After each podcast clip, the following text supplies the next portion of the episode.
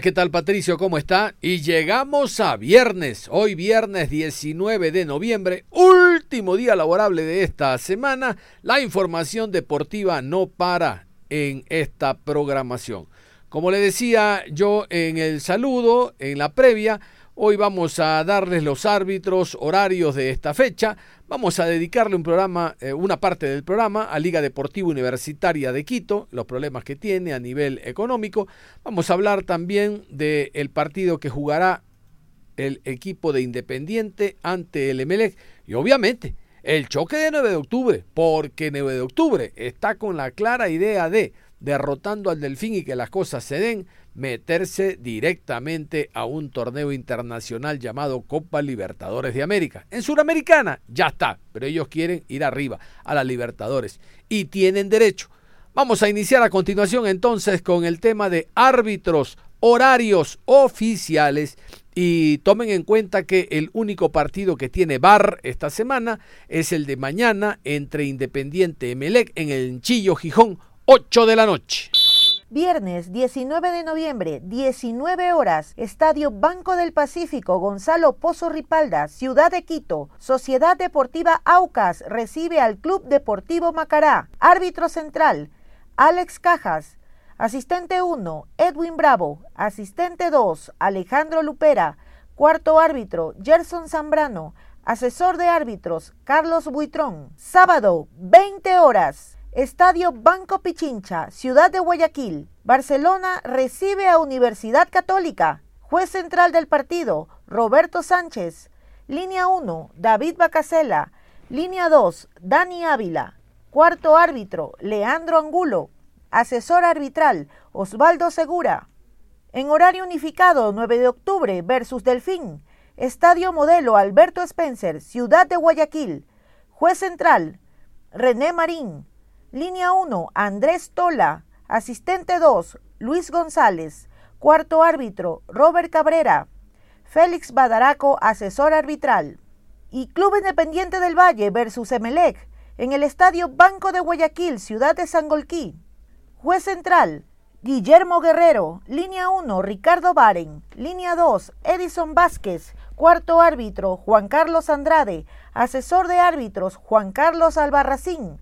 En el bar, Carlos Orbe, asistente de bar, Cristian Lescano, observador, José Luis Espinel y Quality Manager, Wilson Ávila. Domingo 21 de noviembre, en horario unificado, 15 horas con 30, Estadio Ahorro y Crédito Muchurruna, Ciudad de Ambato. Muchurruna versus Guayaquil City. Juez central, Augusto Aragón. Línea 1, Juan Enrique Cruz. Línea 2, Carlos Vera. Cuarto árbitro, Brian Loaiza. Asesor de árbitros, Betty Tobar. Manta versus Centro Deportivo Olmedo en el Estadio Jocay, Ciudad de Manta. Árbitro central, Marlon Vera. Asistente 1, Flavio Nal. Asistente 2, Mauricio Lozada. Cuarto árbitro, Henry Arizaga. Asesor de árbitros, Franklin Loor. En el estadio 9 de mayo, Ciudad de Machala, Orense versus Liga de Quito. Juez central, Luis Quirós. Asistente 1, Denis Guerrero. Asistente 2, José Luis Quirós. Cuarto árbitro, Mario Romero. Asesor de árbitros, Roberto Arcaya. Cierra la jornada 14. Club Técnico Universitario versus Deportivo Cuenca. 19 horas, lunes 22 de noviembre, Estadio Bellavista, Ciudad de Ambato. Juez central, Anthony Díaz. Línea 1, Ricardo Valdivieso. Línea 2, Guillermo Parra. Cuarto árbitro, Gorky Araujo. Asesor de árbitros, Diego Granja. Y como ustedes han escuchado, la eh, fecha decimocuarta de la Liga Pro Betcris se reinicia el día de hoy viernes con el encuentro Sociedad Deportiva Aucas ante el Macará. El día de ayer escucharon ustedes a Vidoglio, a otro jugador del equipo del Aucas, por la expectativa que hay de este compromiso. Aucas ganando ratifica su presencia en un torneo internacional llamado Copa Sudamericana. A propósito de los números, vamos con la tabla de segunda fase. Así está la tabla al momento, jugadas 13 fechas en la segunda etapa. Primero Independiente del Valle, 30 puntos más 19. Segundo Emelec, 27 puntos más 12. Tercero 9 de octubre, 27 más 10. Cuarto Universidad Católica, 25 puntos más 7. Quinto Aucas, 20 puntos más 6. Sexto Técnico Universitario, 19 más 3. Séptimo Delfín, 19 más 2. Octavo Liga de Quito, 19 puntos sin gol diferencia. Noveno Barcelona, 18 puntos más 2. Décimo Guayaquil City, 17 puntos menos 2. Décimo primero Deportivo Cuenca, 15 puntos más 3. Décimo segundo Orense, 15 puntos menos 1. Décimo tercero Muchurruna, 13 puntos menos 7. Décimo cuarto Manta, 9 puntos menos 9. Décimo quinto Macará, 9 puntos menos 13. Décimo sexto Olmedo, 1 punto menos 34. 36, 33 fechas es el total de lo que se ha jugado al momento, hablando de primera y segunda fase. La tabla general, ustedes saben, es muy importante porque define los cuatro primeros para Libertadores, los siguientes hasta el 8 Copa Sudamericana y los dos últimos que pierden categoría. Ya la ha perdido el Centro Deportivo Olmedo y a lo mejor este fin de semana ya se define si los resultados se dan y el que pierde categoría es el Manta o a lo mejor el suspenso continúa hasta la última fecha. Hay tres equipos que están embarrilados en este orden, el Manta, el City y el Orense. En ese orden. Pero todos tienen partidos distintos, muy dispares, con rivales muy difíciles. Por lo tanto, esta fecha podría ser decisiva en parte baja. Menos palabras, vamos a continuación con la tabla acumulada. Esta es la tabla del año, la tabla general de la Liga Pro Betcris. Primero Emelec, 61 puntos más 27. Segundo Independiente del Valle, 57 puntos más 28. Tercero Universidad Católica, 50 puntos más 18. Cuarto Barcelona, 49 más 20. Quinto, 9 de octubre, 47 puntos más 11. Sexto, Liga de Quito, 44 más 3. Séptimo, Aucas, 39 puntos más 7. Octavo, Muchurruna, 38 puntos más 1. Noveno, Delfín, 37 puntos menos 4. Décimo, Técnico Universitario, 32 puntos menos 3. Décimo primero, Macará, 32 menos 13. Decimosegundo Deportivo Cuenca, 31 puntos menos 1. Decimotercero Orense, 27 puntos menos 11. Decimocuarto Guayaquil City, 27 puntos menos 21. Decimoquinto Manta, 25 menos 16. Decimosexto Olmedo, 10 puntos menos 48. A propósito de este encuentro, vamos a escuchar al técnico Ismael Rescalvo Rescalvo habla de la llegada de los jugadores que estuvieron en la selección. Yo les cuento, ellos llegaron el día miércoles, pasado el mediodía. En la tarde del miércoles no entrenó el Emelec. Recién el día jueves pudieron hacerlo, es decir, perdieron un día de trabajo en relación a eh, otros, eh, al otro equipo, el Independiente, porque el partido va para mañana sábado. Inicialmente estaba para domingo, pero bueno, la pregunta del millón es, ¿quién movió la fecha de domingo a sábado? Ya sabemos, bueno, pues, todo vale para ir en detrimento del rival, en este caso del Emelec. Recordar que en el Emelec, eh, prestó a Ortiz, Joao Rojas y al jugador Rodríguez, el lateral izquierdo, a la selección. Vamos a escuchar entonces a Ismael Rescalvo, el técnico español, que espera ganar mañana. Él no quiere final, los jugadores tampoco, la hinchada menos y la dirigencia. ¿Para qué les cuento? Rescalvo. Sí, ya hace semanas atrás que cada partido es definitivo. Ya queda muy poco y el partido del, sábado pues tiene tintas de final, ¿no? Ya partido decisivo que tenemos que ganar para seguir con aspiraciones de, de ganarse una etapa conoce muy bien Independiente del Valle. ¿Cuál cree que es la fórmula para controlar a un conjunto que ha hecho muy buena segunda etapa? Sí, ha venido haciendo una segunda etapa muy, muy regular, equipo muy versátil, con muy buenos jugadores en todas sus líneas. Eh, creo que han venido mejorando muchísimo este, este segundo eh, parte del campeonato y bueno, tendremos que exigirnos al máximo, hacer un partido muy completo, estar muy concentrados, tener contundencia, ser sólidos y también cuando tengamos la posibilidad de disponer del balón, pues hacer daño también. Profe, incomodó mucho esta, este cambio de última hora porque estaba el partido para el domingo, un día menos, incomodó, te tocó un poco la planificación. No, no, apenas son unas horas. Eh, hemos tenido toda la semana para trabajar, a excepción de los de los jugadores de la selección que mm, llegarán ya el día de mañana y bueno, ya llevamos ya muchas muchas sesiones de entrenamiento con el equipo y, no, no ha alterado apenas el, el que se juegue el sábado. ¿Cómo se ve esa propuesta ya en Sangolquí, eh, en el partido perdón, con Independiente? ¿Cómo ve esa propuesta de, en condición de visitante? Que Melé también ha tenido muy buenos partidos. Sí, ellos han tenido, como nosotros, una gran regularidad eh, eh, como locales y nosotros hemos tenido también muy buenos momentos como visitantes, sobre todo en la altura. ¿no? Hemos tenido muy buenos partidos, buenos resultados y bueno, intentaremos darle continuidad a eso, ser nosotros valientes, atrevidos como siempre transmitimos a en cada partido y este, pues bueno, todavía más porque sabemos que tenemos que ganar. el equipo completo no hay ningún jugador con molestia, profe? Sí, hasta el momento vamos a ver cómo llegan los jugadores de la selección, pero por el momento todos están eh, disponibles, con muchas ganas de participar y, bueno, eso sí, fundamental para el cuerpo técnico de poder disponer de todos. Profe, adentro. De Jefferson Caicedo y de Brian Sánchez, porque hoy lo vimos a Jefferson con una muleta. Sí, eh, Jefferson ha venido ya hace varias semanas eh, arrastrando una, molestia en la, rodilla. Se le hizo una pequeña intervención para, ver qué tenía eh, en su rodilla. No, no, reviste ningún tipo de gravedad, pero bueno, está en su fase de recuperación.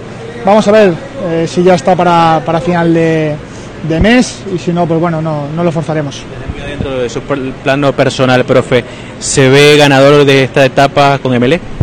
Bueno, eh, como digo, hay que ser sobre todo muy, muy cautelosos porque enfrente tenemos un rival eh, que viene haciendo las cosas bien y bueno, cuando pase este partido probablemente sean las cosas para un lado o para otro más claras, ¿no? Pero creo, como digo, este partido es fundamental.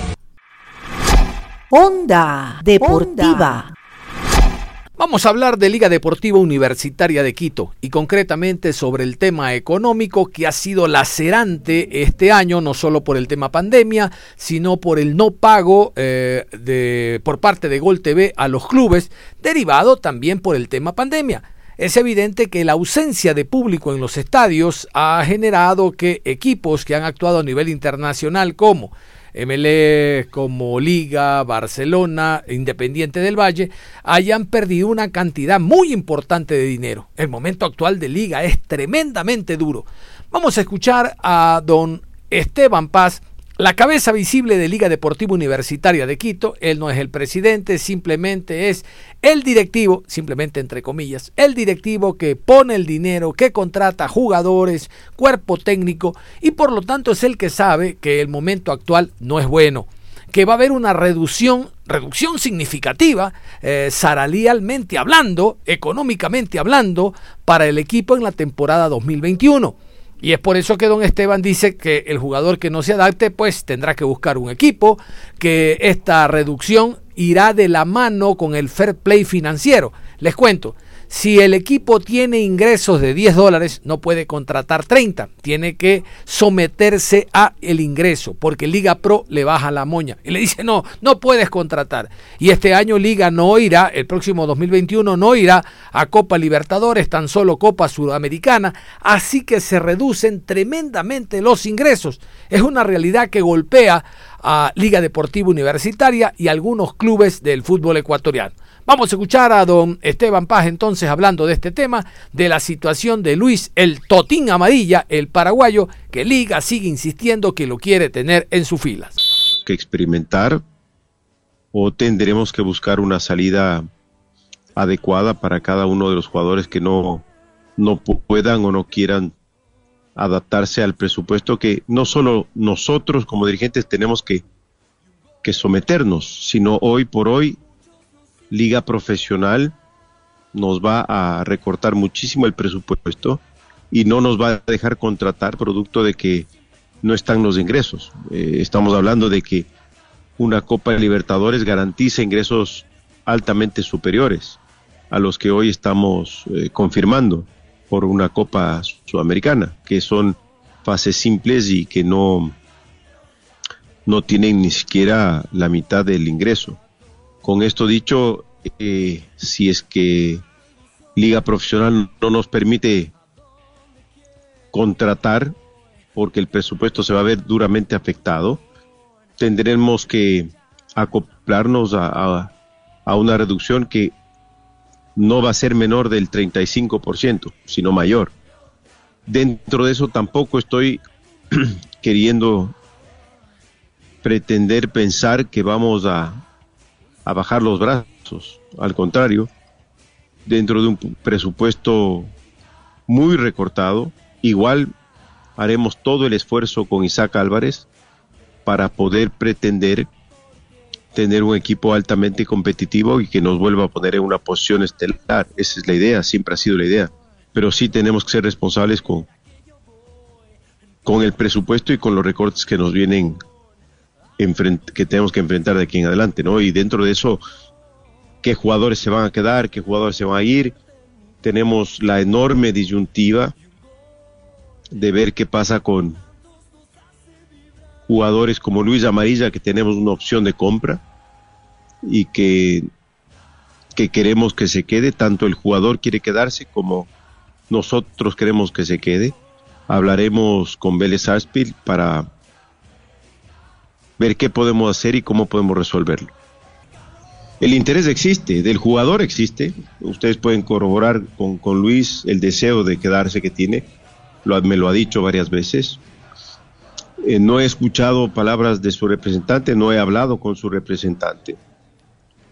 Lo único que yo he hecho es conversar con el jugador y el jugador quiere quedarse.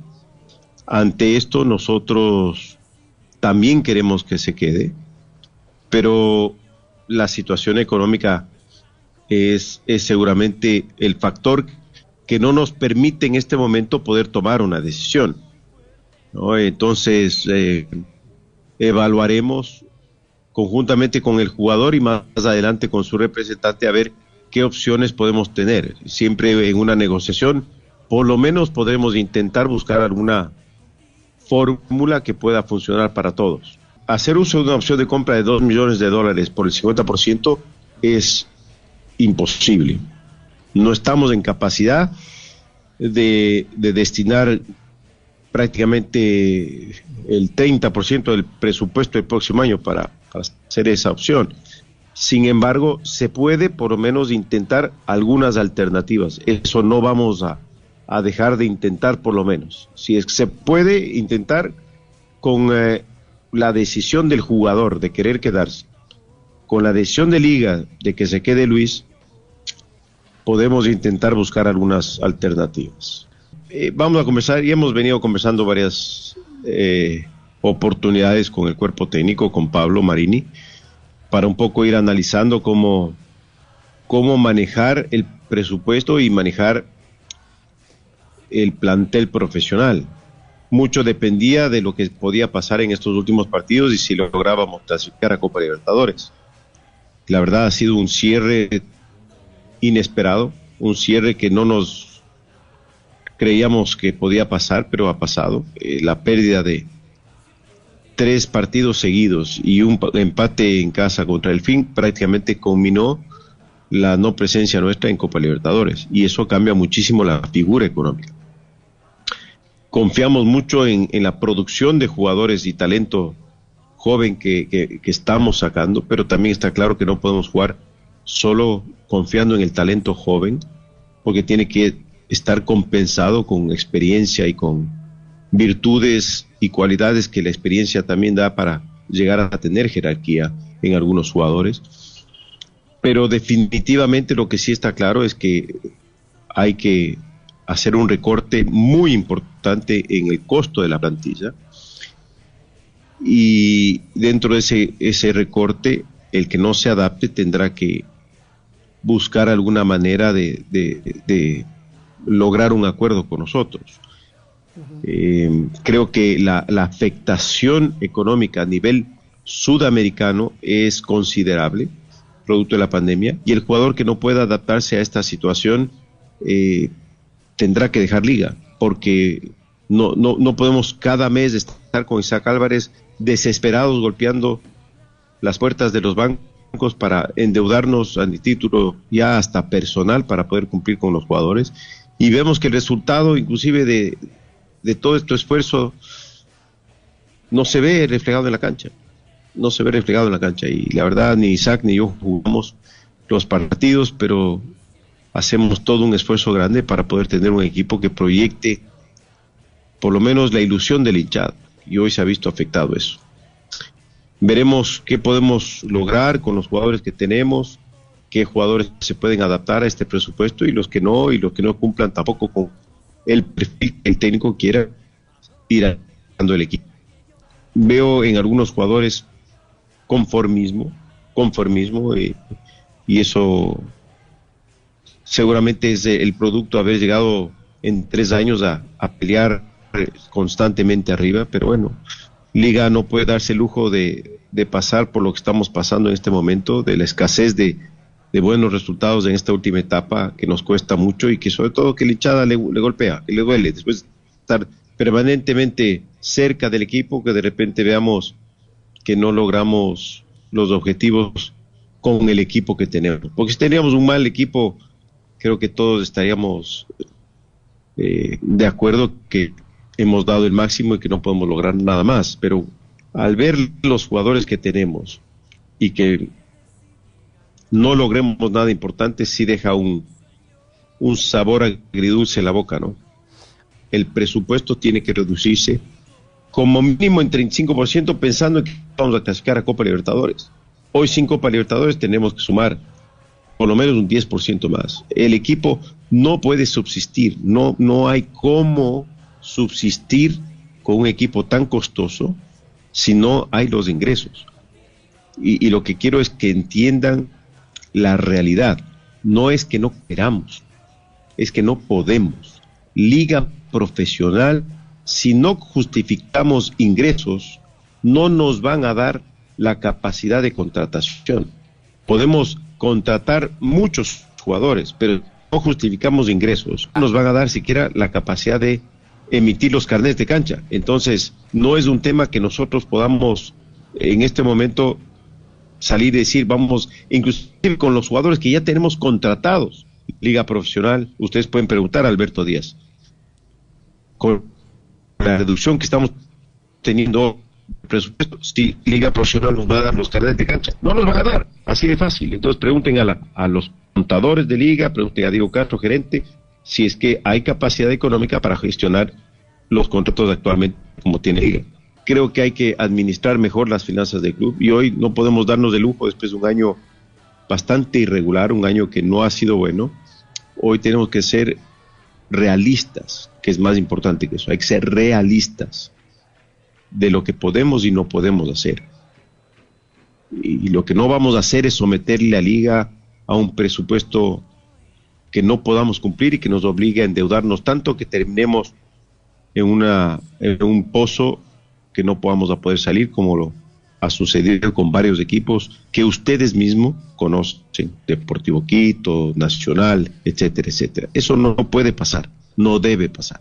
Lo que es cierto es que hay que tener una reconstrucción interna del presupuesto, saber que internacionalmente le pasa lo mismo que le está pasando a Liga a la mayoría de clubes a nivel internacional y la mayoría de jugadores a nivel internacional están reduciendo sus contratos sustancialmente, sustancialmente a nivel internacional, le digo, para poder alcanzar los presupuestos de los equipos ya no estamos en, la holgura y en la capacidad de contratar como se contrataba antes y hoy se pueden encontrar jugadores dentro de un marco económico que pueda ser aceptado por nosotros y por liga profesional a esta situación. Ahora, lo que sí confiamos en, en que el técnico pueda tener la visión, visión correcta de ver qué jugadores Y hay un tema muy importante, el tema de Yorcaef Reascos. Neisser, que es su padre, se ha reunido con la directiva de liga y ha hecho una propuesta al margen de lo que su empresario Chamorro tiene el derecho por ser el representante legal directo del jugador. Sobre este tema también se refirió don Esteban Paz, quien no admite como eh, Neisser, que fue futbolista activo y de los buenos de la selección y de liga, no entienda cómo se maneja la situación financiera y contractual para el cuadro albo. Me parece que Neisser está más perdido que, que cualquier persona que no conoce en lo absoluto la propuesta. Habla por hablar sin saber lo que realmente se le ofertó. Más de lo que se le ofertó, no se le va a ofertar. Eso está claro. Y ya George lo sabe. Tiene un contrato todavía de un año más y no tenemos ninguna oferta por George. Y tampoco hay ninguna intención de cederlo a ningún equipo. George es es un jugador que lo conozco desde muy niño. Pueden preguntar a Jorge si la propuesta que se le acercó es como dice el padre, de mil dolaritos más. Es completamente distinto a lo que manifiesta el padre. Y tampoco vamos a aceptar que el padre venga a someternos a su presión en ningún momento. Esta es una relación que tenemos con el jugador con Jorkev, con quien tenemos una excelente relación, es un excelente muchacho y a quien le hemos cuidado y protegido durante mucho tiempo y lo vamos a seguir protegiendo. Él tiene una oferta sobre la mesa, no va a cambiar esa oferta, que él tiene que ya decidir, es una muy buena oferta, eh, sabiendo que es una oferta que va a ser sobre todo muy reconocido por su buena labor, algo que ya fue inclusive en este mismo año reconocido por su trabajo, sin que lo pida. Eh, y yo lo que considero es que tenemos que tener a George por algún tiempo, salvo, salvo, venga una oferta importante internacional por él, en el cual él sabe que, que internacionalmente cualquier jugador de liga que tenga una oferta formal la discutiremos con los jugadores para ver si es que es beneficiosa para, para las partes. Ahí recién se tomará la decisión de dejarlo salir. ¿Qué les parece? Ahí estaba don Esteban Paz hablando del momento actual de liga, una realidad que golpea al fútbol ecuatoriano. Barcelona, por ejemplo, más allá de los ingresos que ha tenido, sigue manteniendo la deuda de 51 millones, porque el plantel hay que pagarlo. Lo último que dijo don Esteban fue, eh, Esteban fue llamativo. O sea, no solo hay que armar el equipo con un 30% menos en relación al 2021, hablo de este 2022, sino que hay que cancelar las deudas del 2021 y deudas que se tienen con futbolistas de años anteriores. Una realidad tremendamente dura que está atravesando el cuadro albo y estamos hablando de un club triple A que fue campeón de la Libertadores, de la Suramericana, de la Recopa, que siempre es una vitrina en el fútbol ecuatoriano, pero realmente el tema pandemia ha afectado a todo nivel y el fútbol no puede quedar al margen. Onda Deportiva. Reiterar, el día de hoy se juega la, la, fecha decimocuarta, entre hoy viernes, sábado, domingo y lunes, de la Liga Pro. Hoy se juega un solo partido, el encuentro entre Aucas y el conjunto del Macará, Aucas con la intención de ganando, seguirse manteniendo con el objetivo de llegar a un torneo internacional. Macará simplemente por participar, porque no tiene chance de clasificar a un torneo internacional, peor perder categoría. Esa es la información que le hemos entregado hoy viernes a los oyentes de Ondas Cañaris, invitándolos a que continúen en sintonía de la emisora. Recuerden, recuerden toda la información deportiva a través de la programación Onda Deportiva. Manténgase en sintonía de Ondas Cañaris Feliz fin de semana.